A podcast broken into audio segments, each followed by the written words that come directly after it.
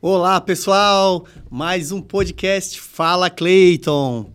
A gente vai agradecer aos nossos patrocinadores: Ecofiber Sistemas Acústicos, Grate Publicidade, Helva Plaque Compensados, Perfilar Drywall, Forrotec Sistemas Construtivos, Gibson Drywall, do grupo Etex. E hoje a gente tem um convidado, Eduardo Rosa.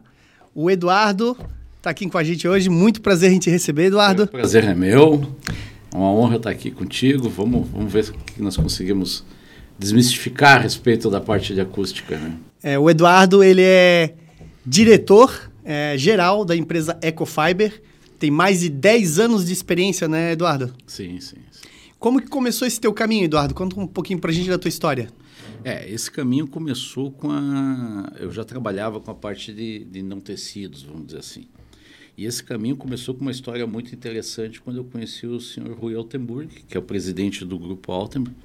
É, e eu vim, a, a, fui, vamos dizer assim, contratado nesse grupo, eu vim integrar a equipe desse grupo justamente na parte do desenvolvimento de um segmento que era novo para o grupo todo que era um segmento totalmente técnico, totalmente desafiador, e nós estávamos, na época, a empresa estava entrando na parte de construção civil. É, e era uma ideia, um conceito muito inovador, que não tinha no Brasil.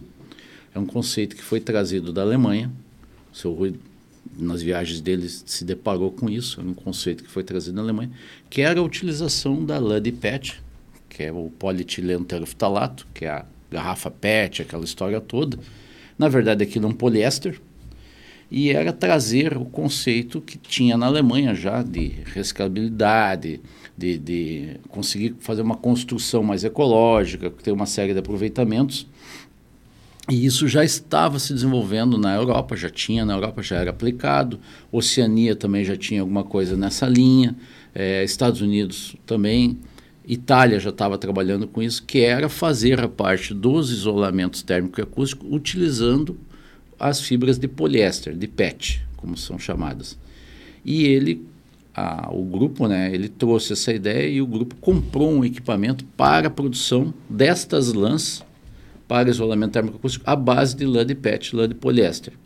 Então eu vim integrar a equipe justamente nesse momento, bem no início, no desenvolvimento desse conceito todo. O equipamento já estava e nós fizemos toda a parte da abordagem no Brasil, trouxemos essa ideia inovadora dentro do Brasil. Então foi dessa maneira que eu fui, fui acabar parando nesse mundo todo dessa maneira. Eu já atuava na parte técnica, mas atuava na parte técnica com filtração, com, com outros elementos em que o, as fibras de poliéster e esses não tecidos são utilizados. Mas na parte de construção civil era uma coisa bastante inovadora no Brasil. Era um campo dominado por outras tecnologias e essa tecnologia nova, mais eco-friendly, vamos dizer assim, ela veio realmente com um conceito muito forte e pegou muito bem no mercado. Tá? Tem uma aceitação ótima de, de mercado nisso aí e atende o, o que for necessário. É, pessoal, o Eduardo ele é nosso parceiro também. O grupo Fortec hoje consome os produtos da Ecofiber. Excelente produto. É, Obrigado. Eu já conheço, né, Eduardo, toda essa gama, hum. mas vamos contar um pouquinho para o pessoal quais os produtos que a Ecofiber tem hoje. Bom, hoje nós temos praticamente toda a linha, e estamos cada, cada dia desenvolvendo mais, toda a linha de, de materiais para isolamento térmico acústico para atender uma obra de construção civil. Alguns é, elementos, a maioria dos elementos, vamos dizer assim, são para construção a seco. É, aí pega tanto o drywall, o steel frame como o wood frame que são novas tecnologias, é algo que está entrando e está entrando muito forte hoje no mercado. Mas também nós temos produtos que são aplicados na construção tradicional, com bloco cerâmico, da, dessa maneira também aplicado. Então nós temos os produtos para isolamento de parede, para isolamento acústico de parede, que é o ruído transmitido de um ambiente para o outro.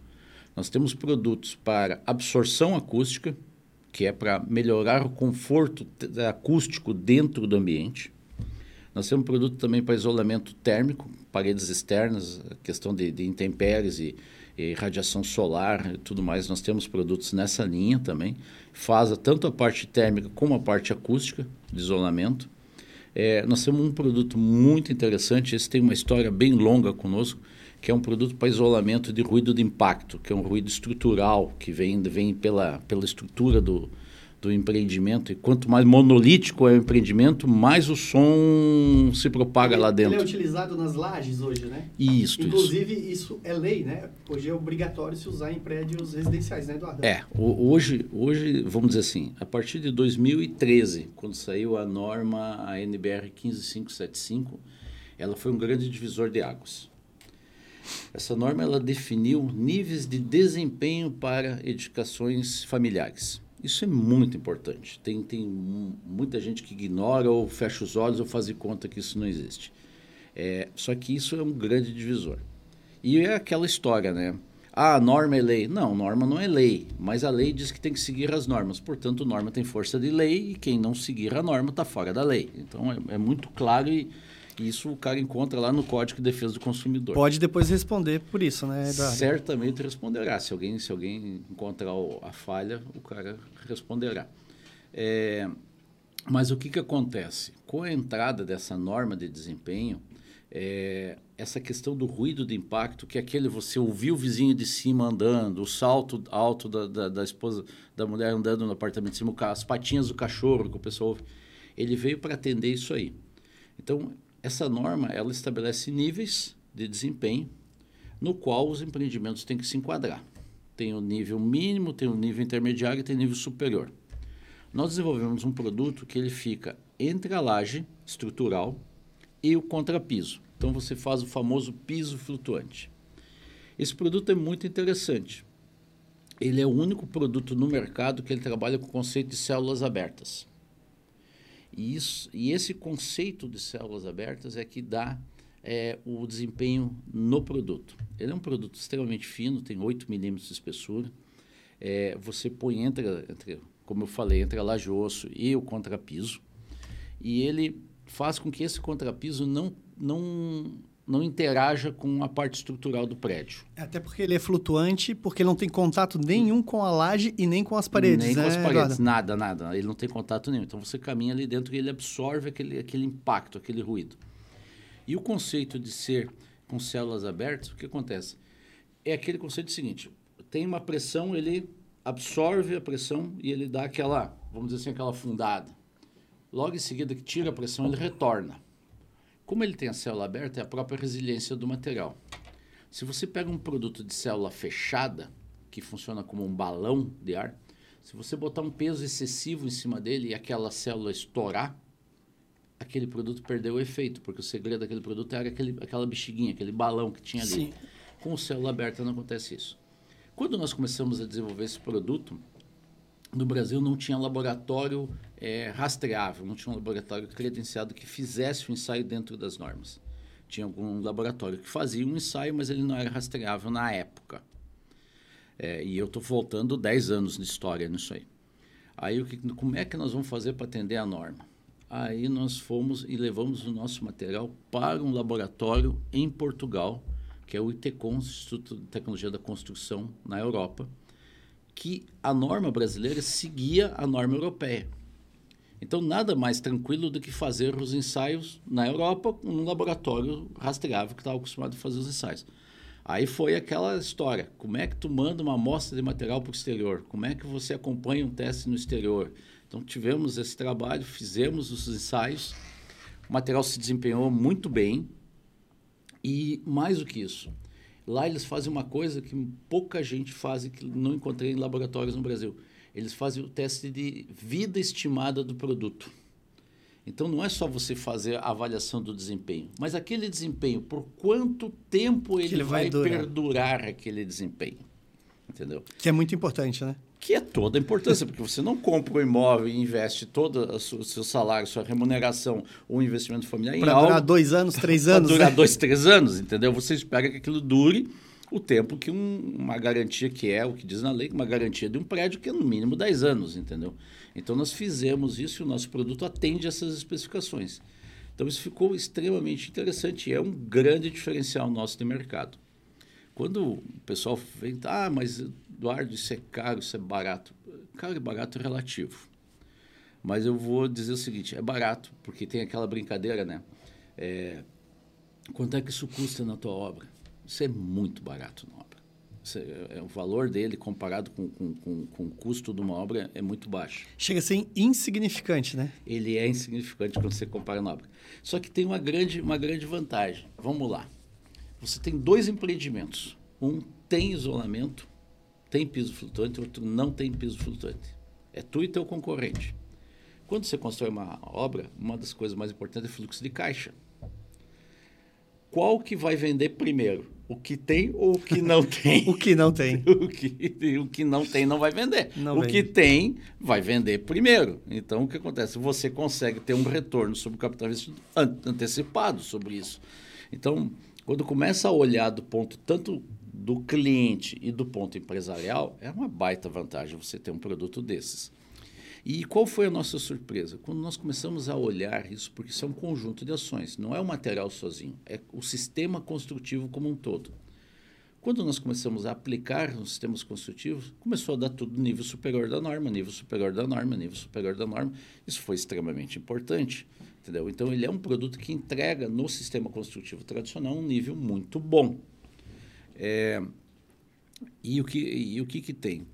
E, e, o que eu mais acho estranho, tem empreendimentos que a gente olha assim, não, esse empreendimento é classe A, esse empreendimento é acabamento de primeira, esse empreendimento.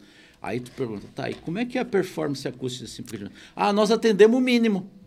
Mas como é que tu compra um produto padrão A, um produto superior, atendendo o mínimo? Me explica como é que você faz um, um automóvel de nível superior atendendo é. um mínimo esperado, que é o que sai um, um, um kid da vida, entendeu? Não Isso é tem é importante. como, como acontecer. Não, é uma dicotomia na fala da pessoa. É que as pessoas às vezes acabam comprando um apartamento é, pela arquitetura dele. E esquecem de ver o que tem dentro da parede, embaixo do piso. Isso é muito importante também, né, Eduardo?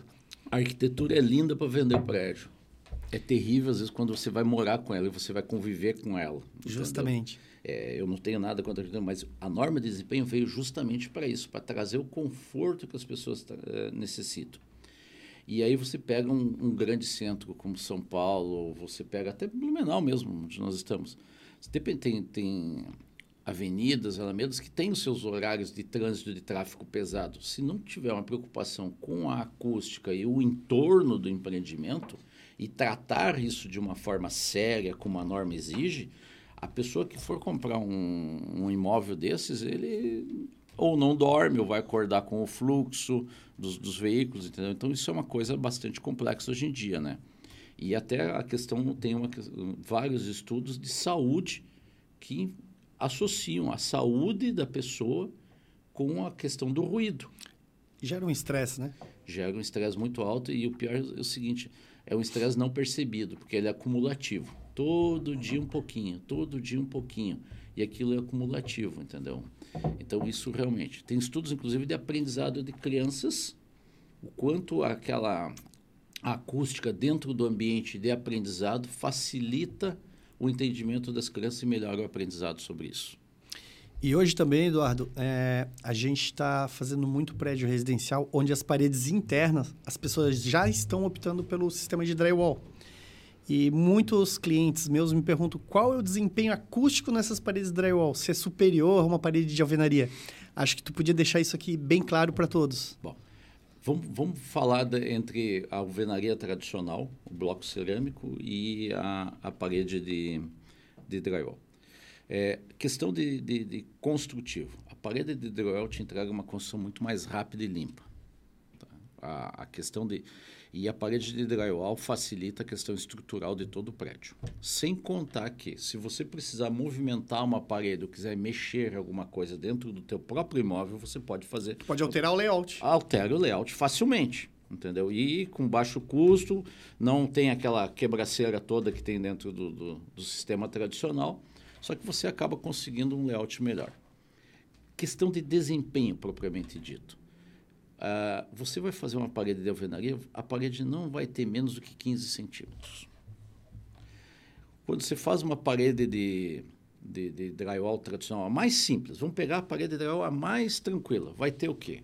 55 milímetros, 5 centímetros e meio, 6 centímetros. A mais fina é 7.4. 7.4, isso. Contra 15, metade. Você soma dos dois lados da parede isso, você já ganhou em área quadrada na, no, no, imóvel. Então, já, já tem um ganho financeiro, né? Financeiro, claro, com certeza. Você tem um ganho financeiro e, o, e a pessoa que está comprando tem, tem uma área melhor de, de aproveitamento. A segunda coisa é que as paredes de alvenaria, quando a gente olha a alvenaria tradicional e vai falar de isolamento, que é o som que passa de um lado para o outro, uma parede de alvenaria feita tijolo de pé, reboco dos dois lados, lá põe um centímetro e meio de, de, de reboco de cada lado. Quando o pedreiro é bom, né? Quando o pedreiro é bom, né? Porque o resto eles acertam no, no reboco. Normalmente dá 2 centímetros, 3 centímetros de reboco. Mas uma parede bem feita, né? Vamos falar de coisas bem feitas nesse sim, momento. Sim. uma parede bem feita vai ser mais ou menos isso. Ela vai te entregar uns 40 dBs de isolamento por aí. Vai, passar, vai, vai te isolar em torno uns 40 dBs. É, e pesa um horror. 180 quilos por metro quadrado, quadrado média. Exatamente. Quando você vai para a parede de drywall, você fizer uma parede simples de 48, você tem 45 dBs. Já é superior. Já é superior à alvenaria. Então você já conseguiu, na, na, mais simples, no sistema acústico mais simples do drywall, você já conseguiu um desempenho acústico melhor do que a alvenaria. E atendendo todas as normas. Atende todas as normas de desempenho. E quando a gente fala em norma de desempenho, isso é muito interessante. Quando a gente fala em norma de desempenho para o drywall, que é um sistema engenheirado, é, é um sistema muito fácil de ensaiar e a gente faz uma série de ensaios nisso aí. E, e isso eu posso falar com propriedade pela, pelo, pelo conhecimento. Eu fiz vários ensaios com parede de dragão. Quando, quando a gente diz que um sistema é ensaiado, o sistema ele é ensaiado, ele tem que atender todas as normas da BNT. Ele não, ele não tem que atender, ah, ele é ensaiado só para isso, ele é ensaiado só para aquilo. Ele tem que ser ensaiado para tudo. E quando a gente pega um sistema, a gente vai falar de ensaio. Então tem desempenho, do sistema. Vamos lá. Desempenho acústico, quantos dBs passa a parede. Você vai lá, constrói uma parede de 12 metros quadrados, leva num laboratório, esse laboratório faz um teste acústico, entendeu? É rigoroso o teste e dá o grau de isolamento daquela parede. Aí você vai falar do desempenho de reação ao fogo. Você pega uma parede de drywall, essa parede mesmo que nós falamos, por mais simples que ela seja, você constrói a parede e leva no laboratório e ele simula um incêndio. Uma parede de drywall, por mais simples que seja, ela dura 30 minutos de incêndio. 30 minutos de incêndio, você com um prédio inteiro, e eu estou falando de uma parede só. E um prédio tem mais de uma parede, que serve como contenção de fogo. Com um sistema mais simples, né? Sim, com um sistema mais simples. Tanto que, muitas vezes, as vigas de concreto, as estruturas de concreto, é aplicada uma placa de gesso para proteção de incêndio do concreto. Sim. Então, é pra, de, de, tão interessante que é isso. Então, a parede mais simples dura 30 minutos. Como esse ensaio é tão rigoroso, é, isso, esse, isso é o tempo. O que, que é 30 minutos? 30 minutos quer dizer o seguinte, aquela parede ficou exposta ao incêndio durante 30 minutos. Quando fizeram um impacto de corpo duro, que é pegar uma bola de um quilo do outro lado, jogaram contra essa parede e essa bola ela não quebrou a parede. Ou seja, ela vai ficar em estanqueidade mais do que 30 minutos, mas 30 minutos é a garantia. Tem paredes que duram 90 minutos, que é uma hora e meia de, de, de incêndio. Então, é um sistema muito mais seguro para a habitação, comparado com a alvenaria tradicional. Aí tem muita gente que diz, aí nós falamos de questão de, de acústica, falamos de questão de fogo, sistema, como, como é fácil construir.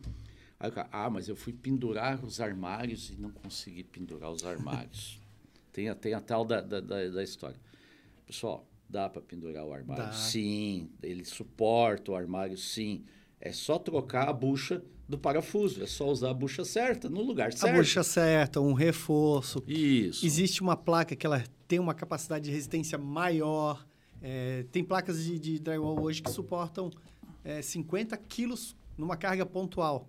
Então, a Gibson tem essa placa. Então. A Forrotec hoje trabalha com ela. Ah, fantástico. Então, assim, dá para pendurar tudo que é pendurar. Eu já fui em casa com drywall, o cara tinha uma rede pendurada no meio da sala. Tudo, tudo bem, o cara tinha uma rede pendurada no meio da sala. E aí? Quer dizer, não tem. É, então, existe muito mito sobre isso. E uma coisa que eu acho uma grande vantagem, tem gente que diz, ah, mas aí eu preciso de mão de obra especializada. Eu digo, que bom que você precisa de mão de obra especializada.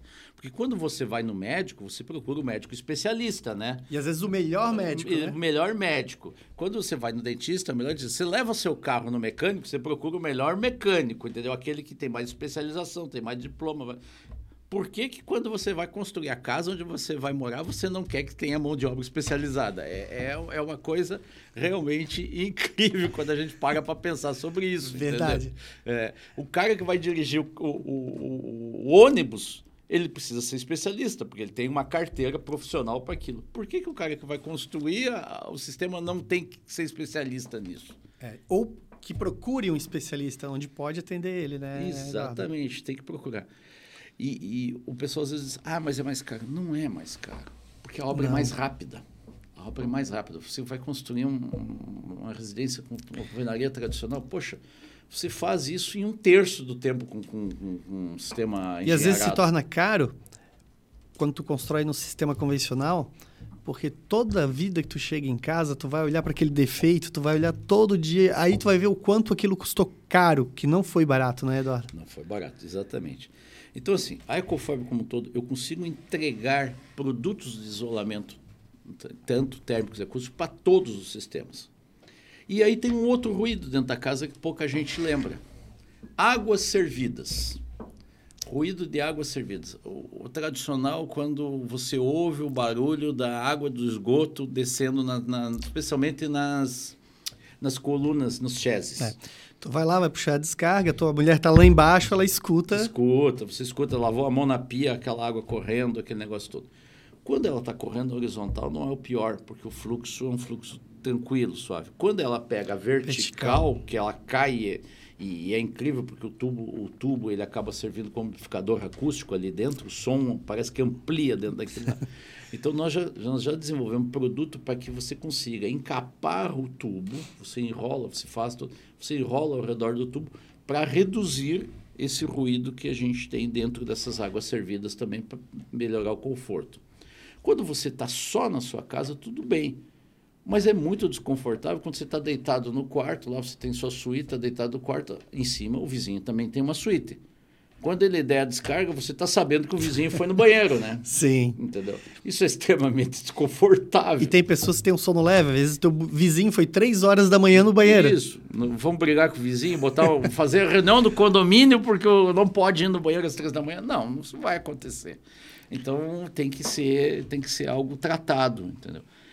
E o interessante, o mais importante que todos têm que saber, acústica se trata na obra. Acústica se trata no projeto. Tratar a acústica depois é muito mais caro. Muitas vezes, quando nós desenvolvemos essa manta para piso, que eu comentei contigo, quando nós desenvolvemos isso, o pessoal chegava e ligava para Olha, eu tenho um problema, eu estou ouvindo o meu vizinho de cima, eu soube que vocês têm. Vocês têm alguém para indicar para para botar a manta de você para não ouvir mais o vizinho de cima. Eu disse, olha, eu até tenho parceiros que eu posso indicar, mas a senhora está disposta a reformar o apartamento do seu vizinho de cima? Mas como? Como assim? Dizia ela para mim. Né? Não, porque para resolver o seu problema, eu vou ter que quebrar o apartamento do seu vizinho de cima. A senhora está disposta a pagar a reforma do apartamento dele? entendeu? ah, então, por isso que eu digo, isso tem que ser tratado no momento certo. É. Entendeu? Senão, depois você carrega, arrasta isso o resto da vida. Algumas construtoras, elas já entenderam isso e trabalham de forma muito séria. Tem outras que ficam tentando, é, como é que eu vou dizer assim, algo parecido entre alquimia e bruxaria, né? Tem cara que diz assim, não, eu boto isopor no meu concreto e aí ele fica acústico. Eu fico parado olhando, né? Tipo, cara, bota isopor no concreto. Isopor no concreto é você fazer o concreto leve. Não é para tratar acústica. Justo. Eu, eu, eu, fico pensando assim, como é que o cara acha que isopor... Porque se isopor, isopor é isolamento térmico, mas o cara na laje de cima e embaixo não é o caso dele, ele está dizendo que está tratando acústico. Aí eu fico pensando, mas se isopor fosse, fosse isolante acústico, O cara que vende cervejinha na praia não fazia batuque em cima da caixinha de isopor dele, né? Que todo mundo fica ouvindo. Como é que aquilo vai ser isolamento acústico? Mas aí tu vai fazer o quê? Não vou ensinar a roda para uma pessoa que, que, diz que constrói e que está tudo bem, entendeu? Aí tu vai olhar, ele está com uma espessura de laje lá de 30 centímetros. Ele fez duas coisas. Ele aumentou a espessura de laje, gastou mais botou o isopor que enfraqueceu o estrutural, porque isopor não dá estrutura, não, não, não, não, não ajuda na parte de, de estrutura, e para ele está tudo bem que aquilo lá é o conceito mais barato para ele. Bom, não, não vou brigar com, com, com a pessoa, né? É, e, é o que tu me falou antes, é, ele não é especialista no que ele faz. Se ele fosse, ele trabalhava diferente, porque ele gastou muito mais dinheiro se ele tivesse trabalhado da forma correta. Sim. E outra, né, o controle do isopor dentro do concreto é uma coisa complicada, porque o concreto ele é um agregado de pedra, cimento, tudo mais, e, e água. E o isopor boia, né? Então, como é que você garante que a concentração do isopor está dispersa, está dispersa homogênea, de forma homogênea dentro de, um, dentro de uma laje? Entendeu? É, é, a tecnologia existe, mas e aí? Empregar a tecnologia da forma mais correta possível e garantir isso é, é, complicado. É quando a gente fala de tecnologia na construção civil, eu falei no, no outro programa com a Silvia, é, as pessoas esquecem que tem que se planejar antes e executar depois. Geralmente eles executam e depois pensam no que fizeram. É bem isso. Ou quando chega, quando, quando o problema está emergente na, na frente, como é que nós vamos resolver isso agora? Aí, antes que seque. Aí, que aí seque. eles lembram de ir atrás de um especialista, né? É, é mais ou menos isso aí que acontece. Então, realmente, esse sistema, tanto drywall e agora já tem norma, já saiu norma para o steel frame, já saiu norma para o wood frame. Uma grande questão. A do wood saiu agora, há pouco saiu tempo. Né? Agora, né? Saiu saiu agora, está quentinho, é, tá fresquinho. Saiu do se forno. pegar ela, a tinta ainda não secou ainda, de tão novinha que ela é. Mas o que, que acontecia? Uma das grandes coisas, quando eu comecei nisso, nós nos deparamos o seguinte: não existia norma da BNT para usar lã de PET em sistema de drywall. Muito bem, então, vamos fazer a norma. Sentamos e fizemos a norma com todos os requisitos que, que a, o sistema construtivo exige, com todas as normas de segurança, todas as normas que os corpos de bombeiro exigem, entendeu? Tudo isso é analisado. É, e nós fizemos uma norma, tem uma norma da BNT que fala sobre utilização de LUD PET em sistemas construtivos de drywall. Logo depois, e eu participei da elaboração dessa norma, fui quase que o pai dessa norma na época. É, e aí eu consegui, eu participei dos outros grupos de construção de norma, tanto do steel frame como do wood frame. E quando chegou a parte de isolamentos, a Landy Pet, ela entrou no sistema e ela, cara, pensa num casamento perfeito. Quando entrou a de poliéster no sistema, vamos dizer assim, o sistema de steel frame, a de pet é um material que não retém água. Tudo que numa estrutura de aço não quer é ter água lá dentro. Ela não retém água. Então já foi super tranquilo quanto a isso. Ela não é alcalina, ela não, não, não, não, incentiva a corrosão de forma nenhuma, ela é totalmente inerte. Então, não tem problema. Se acontecer de molhar, não cria pilha galvânica, não, não dá uma série. Então, ela, ela entrou lá dentro. O sistema, o sistema do Light Steel Frame ele é um sistema ecológico, um sistema moderno. Pô, a lã de PET, aquela lã de poliéster, ela é reciclada e reciclável. Então ela é totalmente ecológica, ecológica. e ela, ela casou bem com isso. Depois até posso explicar melhor sobre isso. Então ela casou bem no sistema. A praticidade, a facilidade que o sistema exige para a instalação e para a construção, ela também se adaptou muito bem. Como nós conseguimos produzi-las com vários desempenhos, com várias gramaturas, com, com vários desempenhos acústicos e térmicos, então, para cada parede, uma parede de isolamento externa, é um tipo de lã e um tipo de produto. Uma parede de isolamento interno, você não tem problema térmico interno, você tem problema de acústica. É outra lã e outra, é outro produto. É outro produto. Só que a gente consegue fazer os produtos para tudo isso.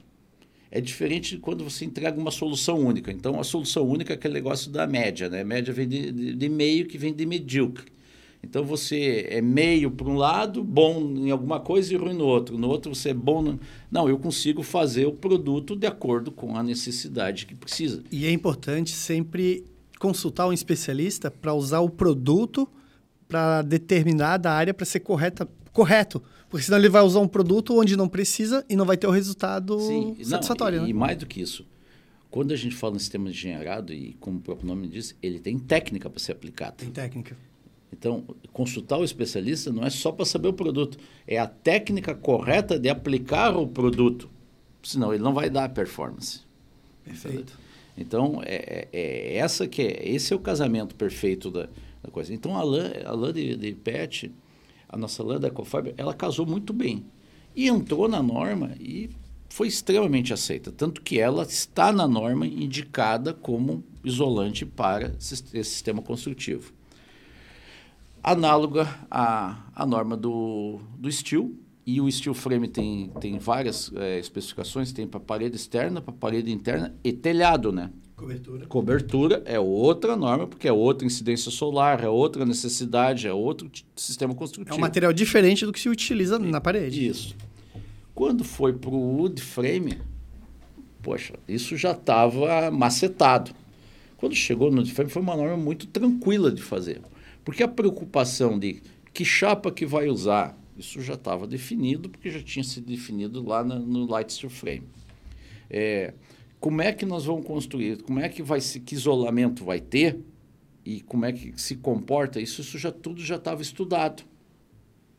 E essa que é a beleza de você trabalhar com o sistema engenheirado. Você começa a aproveitar as melhores técnicas e o que tem de melhor nos outros sistemas e acaba incorporando. Então, isso cria um, um círculo virtuoso, porque você acaba toda hora pegando o melhor do outro e o melhor do outro. Então, o, o que vem depois é melhor do que o anterior e, e, sempre, e sempre vai vindo assim. Então, isso que é bonito né, nesse sistema. Então, o que, que aconteceu? Quando chegou no, no, no frame, qual era a preocupação? Madeira. Madeira. Madeira preocupação era madeira. Madeira é um recurso renovável, assim como o aço. Então, os dois sistemas eles caminham lado a lado. Entendeu?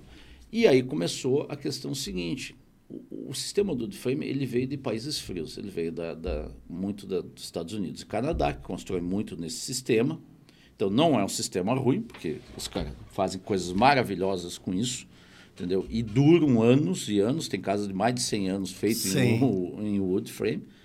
É, e aí o que, que aconteceu? Isso já está na Europa, também já constrói nisso. A Europa é um misto entre wood frame e steel frame.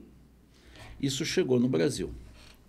É, o que, que nós temos aqui? Bom, agora nós temos que vulgo tropicalizar a coisa toda.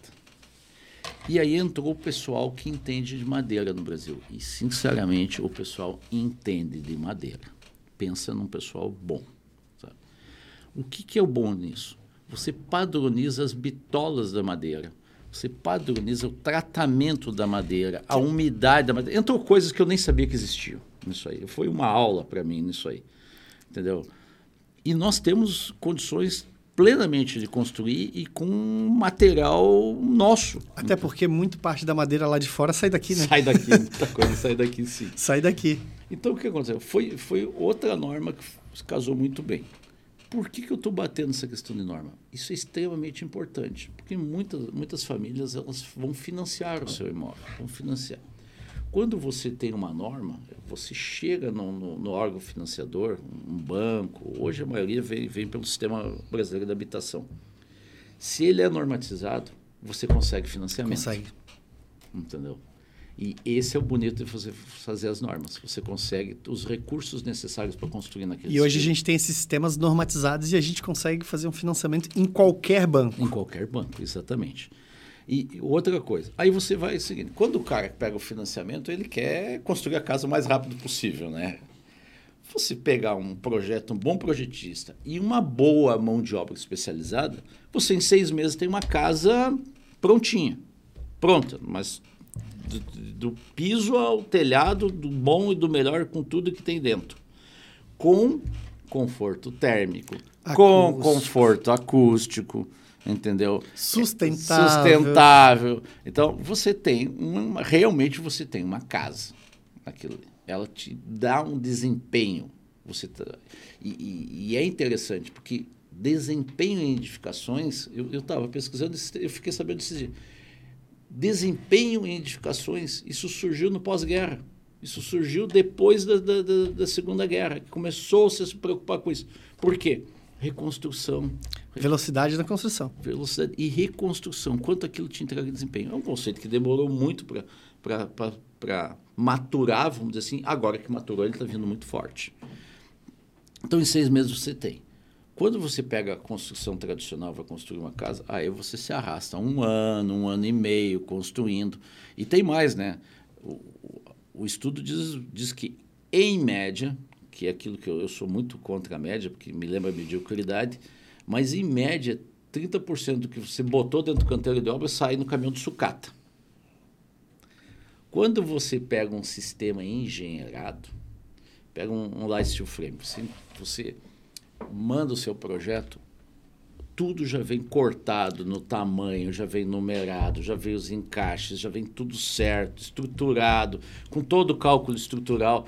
Não Cara, existe desperdício. Não tem, o desperdício é mínimo, entendeu? Eu acho que vai sair, vai sair mais na, na caçamba a, a, embalagem do produto Isso do mesmo. que o produto em si que você vai usar. Eu costumo dizer que a gente não tem nenhuma caçamba de entulho, a gente tem um carrinho de mão com as embalagens dos materiais que chegaram na obra. Exatamente. Então, isso é extremamente importante. E tem mais. Aquilo que sobra de uma obra dessa, desse tipo, ele é um material que você recicla. Reciclado. Você recicla tudo. Então isso não vai para aterro, isso não vira um passivo ambiental, entendeu? Isso retorna para o ciclo dos materiais.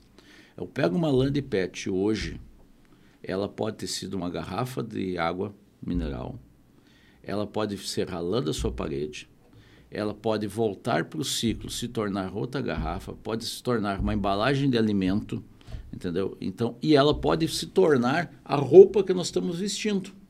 Também. Porque se você olhar a etiqueta da roupa, que provavelmente qualquer um, quem está nos ouvindo, parar para olhar, você deve ter mais ou menos no, no seu vestuário, que você deve estar tá usando agora, em torno de 50% de poliéster, que é do PET. Que é do PET. Que é do PET. E você está usando e não está sabendo, não está se percebendo em cima disso aí. E aí começa a questão dos mitos. Aí começa os mitos. Que eu, eu, eu, quero te perguntar um mito. As pessoas sempre me perguntam, porque quando é, eu dou como sugestão land pet, eles perguntam, não pega fogo? Eduardo, é, pega fogo? Não pega fogo, não pega fogo. É, vamos desmistificar isso aí. Vamos conversar bem isso. Primeiro é o seguinte, a fibra que está dentro da parede é a mesma fibra que tem dentro do edredom. Só mudou o diâmetro da fibra para botar na parede. É mais grossa porque ela é uma fibra que tem uma função técnica, uma função é, para construção civil. A outra tem uma função de conforto, ela só é mais fininha. A química dela é a mesma. Química é a mesma. Aí os caras perguntam, mas me disseram que isso pega fogo dentro da parede. Eu digo, pelo amor de Deus, quando você guarda o seu edredom no guarda-roupa lá, o verão inteiro, quando você usa aquilo no inverno, você guarda aquilo no verão inteiro, ele nunca pegou fogo dentro do teu guarda-roupa. É, não. Então, por que, que ele, ele, iria pegar fogo dentro da parede? Dentro pelo, da parede. Dentro da parede, pelo amor de Deus. Então, esse é o primeiro mito que eu quero dizer. Não, não pega fogo, não tem combustão espontânea, tá? É, segunda coisa, se eu tenho um produto normatizado, e isso é muito sério, eu atendo todas as normas. E dizer todas as normas são todas as normas de reação ao fogo também. E isso foi feito ensaios e não foi um ensaio, foram vários ensaios. A Landipet, os materiais têm uma classificação e isso eu acho muito interessante. Até, até uns anos atrás se usava uma norma que é a 9442, painel radiante. O que, que você fazia? Você pegava um pedaço de isolante, botava em cima de uma tela, botava um, um painel radiante, um painel que gerava calor e via se aquilo pegava fogo ou não pegava fogo. Bom, se botar a Landipet nessa, nessa aí, tem até um vídeo ro rodando por aí sobre isso. Você bota a lã de pet, encosta o painel radiante, ela não pega fogo, ela derrete. Mas, pessoal, o que, que vocês esperam do material? Todo o material derrete em algum ponto. O, o aço derrete. O aço derrete, o vidro derrete, entendeu? Ele vai derreter, chega no ponto de fusão dele, derrete. Mas ele não pega fogo. Ele não propaga chama. Ele, ele, não, ele não, ele não pegou fogo. Então, o que, que acontece? Bom, quando os materiais... Mas o que acontece? Ele reduz o volume dele, ele diminui. É uma reação normal do material. E aí se criou uma norma muito mais inteligente, que foram ver é, saiu de uma norma inglesa, uma British Standard. E essa British Standard é 16626, se não me engano. Posso ter errado o número, mas o que, que ela está? Está no, no, no, nas instruções normativas do Corpo Bombeiro. Para ter uma ideia, é uma norma tão boa que o Corpo Bombeiro adota ela e tem uma instrução normativa de materiais de revestimento e acabamento que cita ela. Está em todos os corpos de bombeiro do Brasil. E eu acho uma das normas mais inteligentes para testar material. Porque ela não testa o material se ele pega fogo ou não pega fogo. Ela vai além. Ela vai além disso. Primeiro é o seguinte: o que, é material que não pega fogo? O que, é incombustível? É, aço é incombustível. Tá? Vidro, mas vidro não lá de vidro. Vidro, vidro mesmo. Vidro, vidro. vidro. Ele não pega fogo, mas ele derrete. Bota o vidro lá, mil e poucos graus, derrete. Aço, mil e setecentos graus, derrete, mas não pega fogo. Concreto, concreto não pega fogo. Esses são os materiais que não pegam fogo. Só que você não faz isolamento, isolamento com nenhum desses três materiais. Entendeu? Então, o que acontece? Ele diz, opa, tem que entregar conforto, tem que entregar desempenho. Então, eu preciso... Como é que eu classifico os materiais? Então, eles pegaram esses materiais e classificaram com o número de 1. Esses são os materiais classe 1. Mas tu conta esses materiais nos dedos da mão. Aí eles criaram a classe 2. A classe 2 são materiais que eles consideram combustíveis, mas de extremamente baixa combustão. Madeira, essa madeira dessa mesa, ela é combustível. Entendeu? É, só que o que acontece? Ela deve ter a sua classe. Se eu pegar essa madeira e ensaiar, eles vão me dizer qual é a classe dela. Mas você usa. Aí foram ver o que, que se enquadrava na classe A. A2. 2A, que a gente diz. Que é, tem a classe 1, classe 2 exatamente embaixo, e a classe 2A é a primeira embaixo disso. É a mais rígida que tem, tirando o material incombustível. É onde está 99,9% de todos os materiais de construção. A placa de gesso, a placa de gesso, ela é 2A. 2A. Ela é 2A, para ter uma ideia. A lã de PET que nós produzimos, a classe é 2A. É a mesma classe da placa de gesso. Só que quando e por que, que eu digo que essa norma é inteligentíssima? Porque quando eu submeto isso a um ensaio, e não sou eu que ensaio, eu pego o meu material e mando para um órgão fazer o um ensaio conforme a norma, ele não me mede se só se pega fogo ou não pega fogo. Ele mede o seguinte: muito bem, quanto de energia isso gerou queimando? Porque tem produtos que têm uma queima tão baixa que ela gera tão pouca energia que ela não consegue estender esse fogo para um outro material. Porque é um fogo. A gente, não, é errado dizer fogo frio. Fogo frio mas é, produz tão pouca energia aquilo que ele não consegue incendiar um outro material. Opa, isso é interessante. Se acontecer um evento, aquilo me gera tão baixa energia que não consegue botar fogo nas outras coisas. Pô, isso é interessante. Outra coisa que ele mede, com que velocidade esse material queima? Porque ele podia queimar com baixa energia, mas muito rápido. Ele mede com que velocidade isso queima. Tanto que é, uma parede que tem que ser resistente ao fogo, é, o bombeiro exige um isolamento dentro da parede dentro de lã de pet e alguns um outros materiais. Tem, né? que, ter, tem que ter um isolamento. Tem que ter um isolamento. E aí o que acontece? Ele mede quanto que, com que velocidade isso queima. Opa, isso é interessante, porque ele vai levar o fogo do ponto A para o ponto B, com que velocidade fazer isso. Então, essa norma, e aí ela pede uma coisa. Densidade ótica. Quanto de fumaça, Mateus? E aí eu quero, dentro do Desmistificando Mito, eu quero desmistificar um outro mito. Não existe fumaça que não seja tóxica. Então pare de dizer se a fumaça é tóxica ou não é tóxica. Nenhum ser humano respira dióxido de carbono. É, perdão, monóxido de carbono. Nenhum ser humano. Tudo que você queimar vai produzir CO2. Tá? Vai, tu não respira. Ninguém. Então toda fumaça é tóxica. Toda. Toda fumaça. Então não existe isso. Então, dito isso, vamos botar um ponto aqui e vamos continuar nessa fala. Ele mede quanto de fumaça, a quantidade de fumaça que aquilo gera.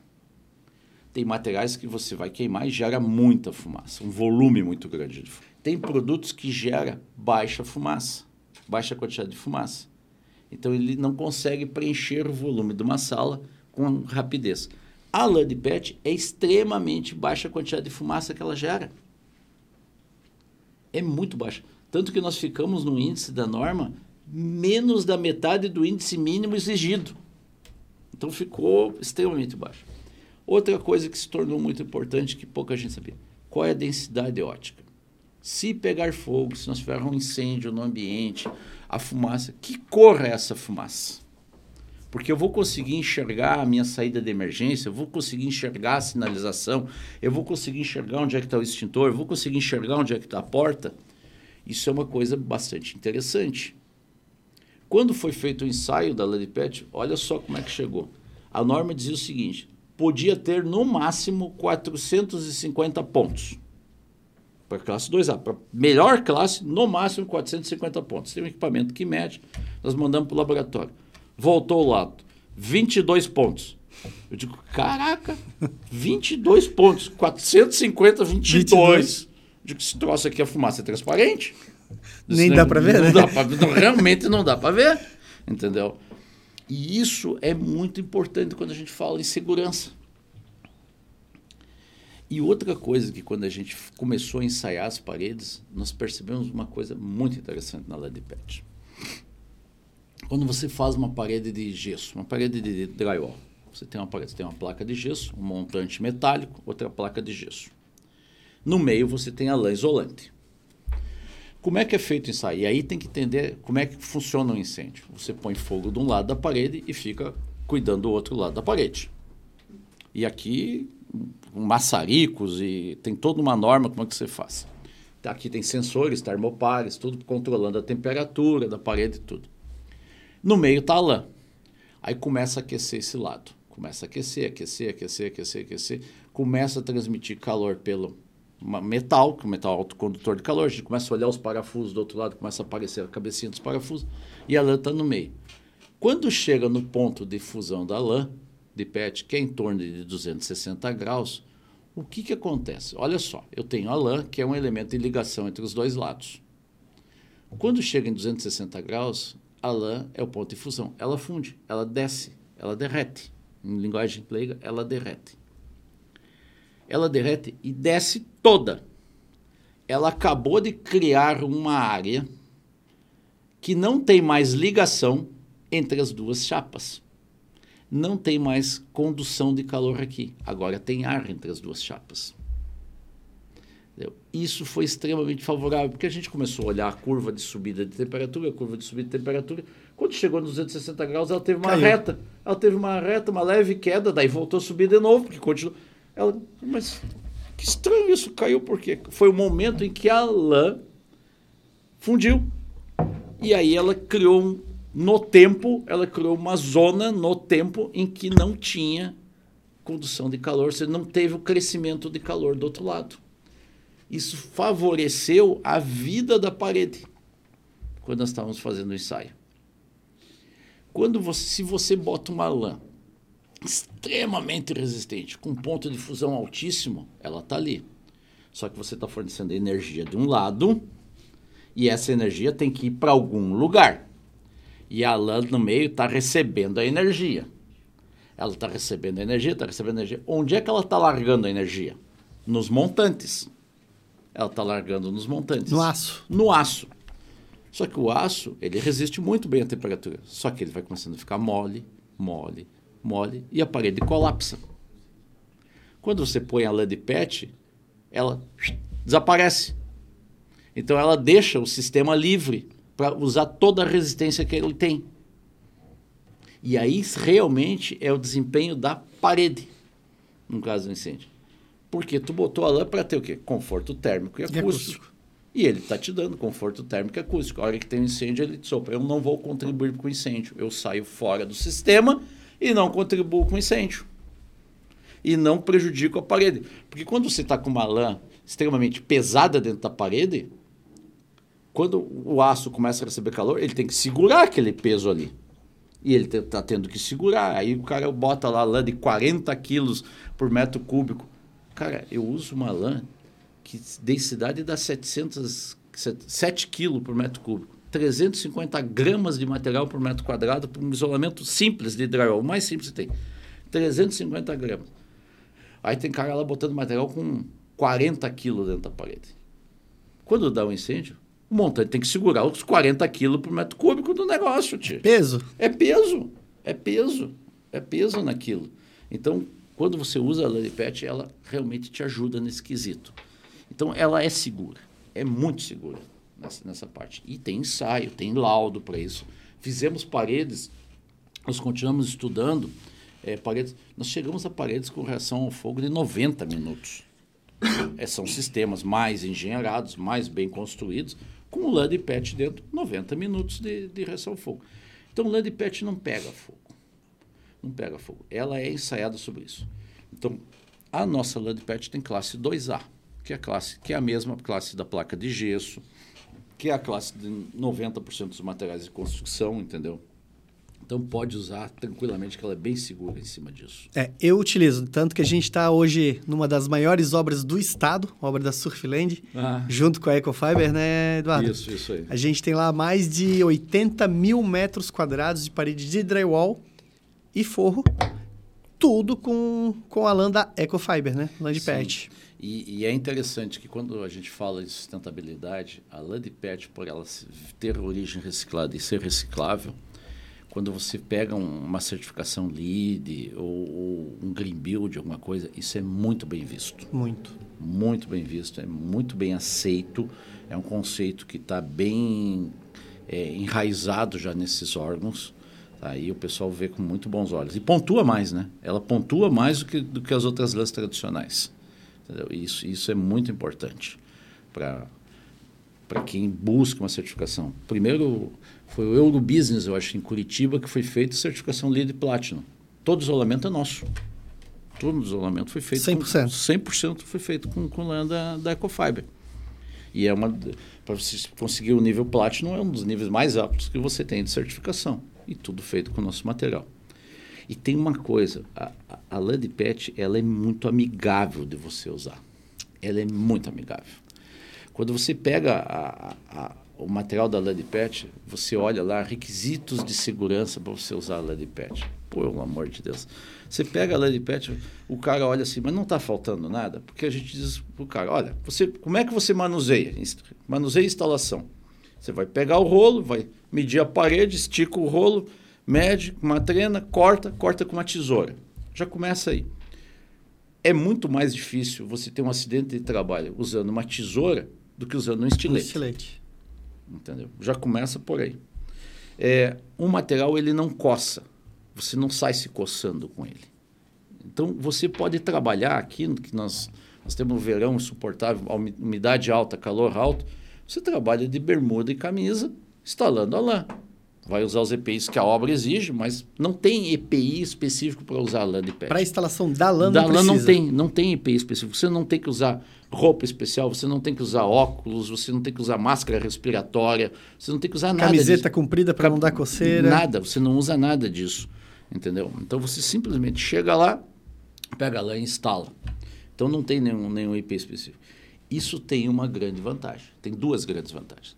A primeira é para quem é o construtor, você não precisa estar fornecendo esses EPIs para os seus funcionários. Então, isso tem custo. E se passar um fiscal do Ministério do Trabalho e pegar o cara não usando, você ainda é responsabilizado por isso. Então, isso tem um custo. Esse custo não tem com a lei de PET. A segunda coisa em cima disso é produtividade.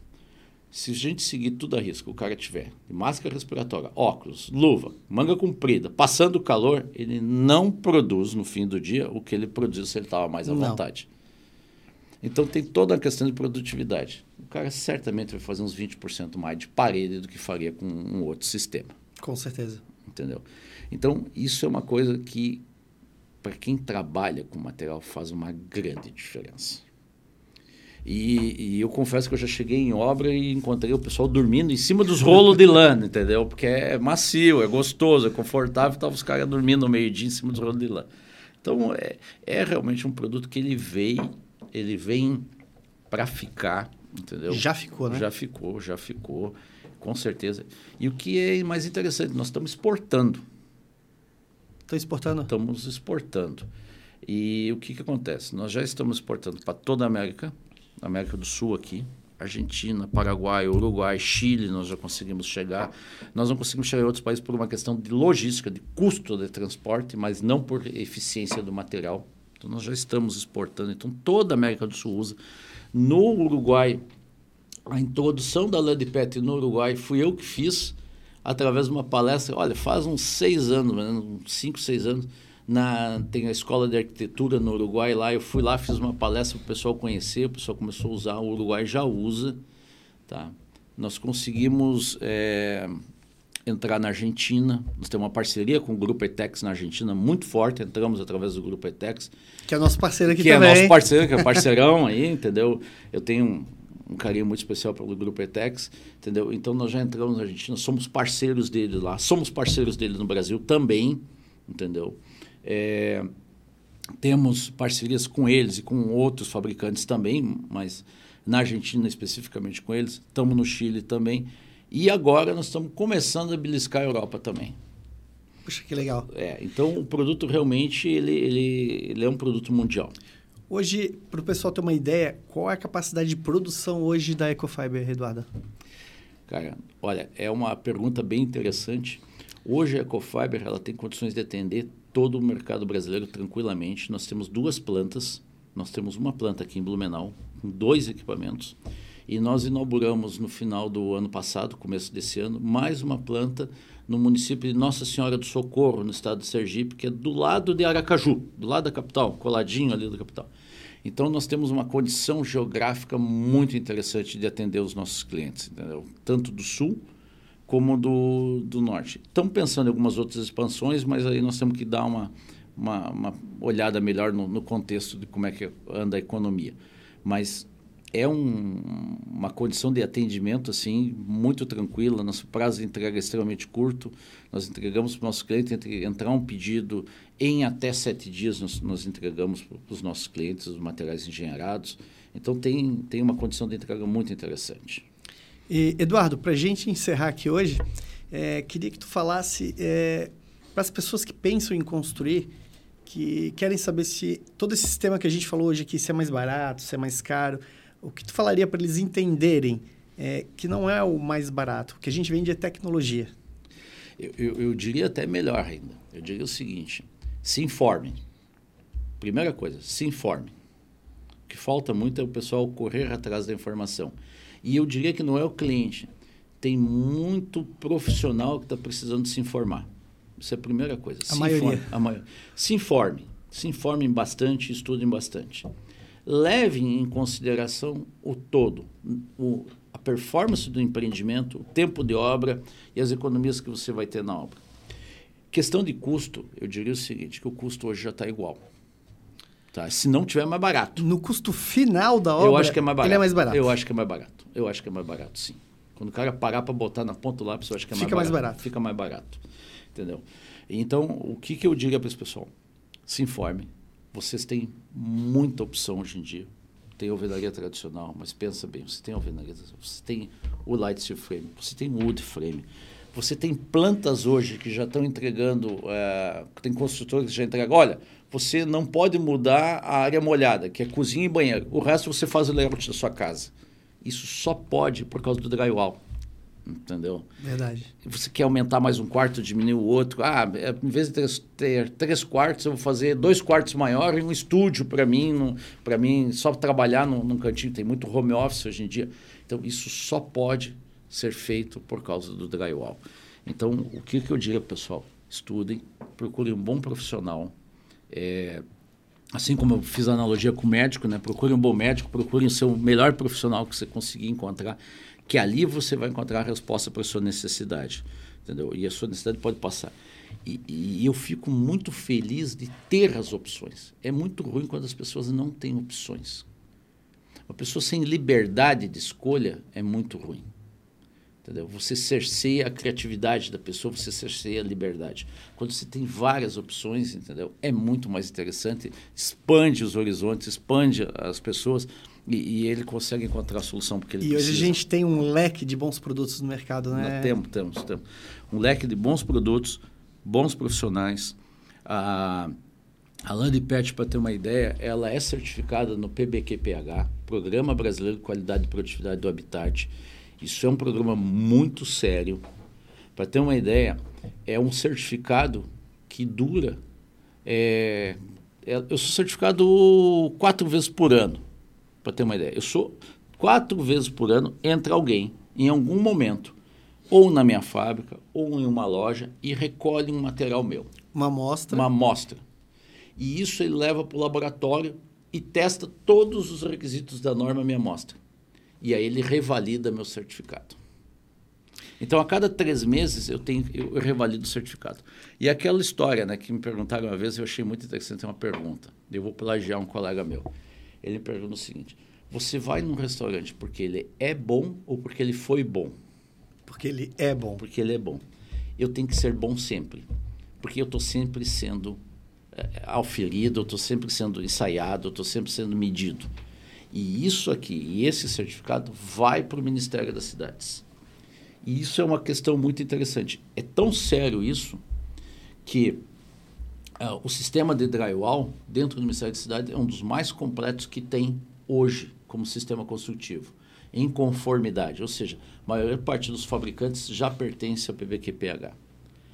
E isso é tratado com tanta seriedade que tem uma, uma regra que diz o seguinte: órgãos públicos preferencialmente têm que ser construídos com sistema, com, com materiais aprovados no PBQPH.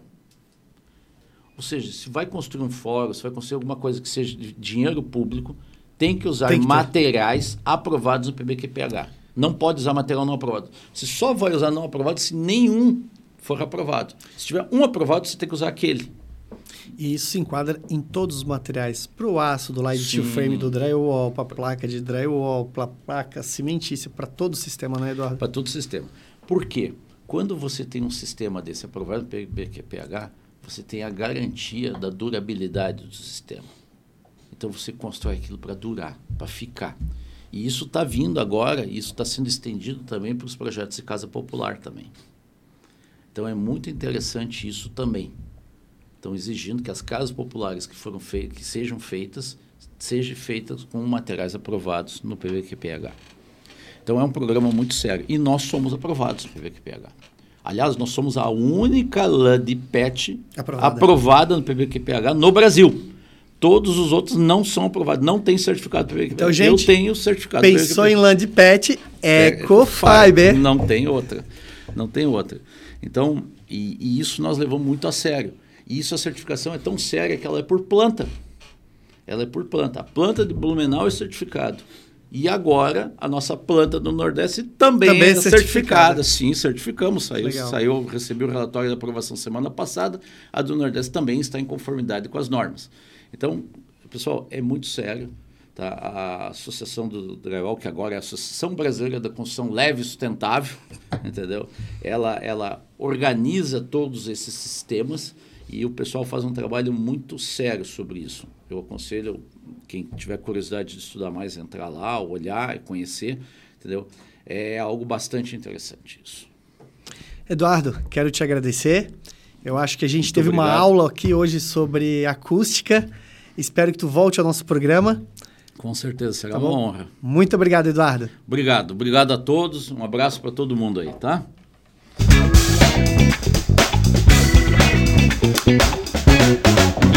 Entendeu? Uhum, Era isso? Maravilhoso.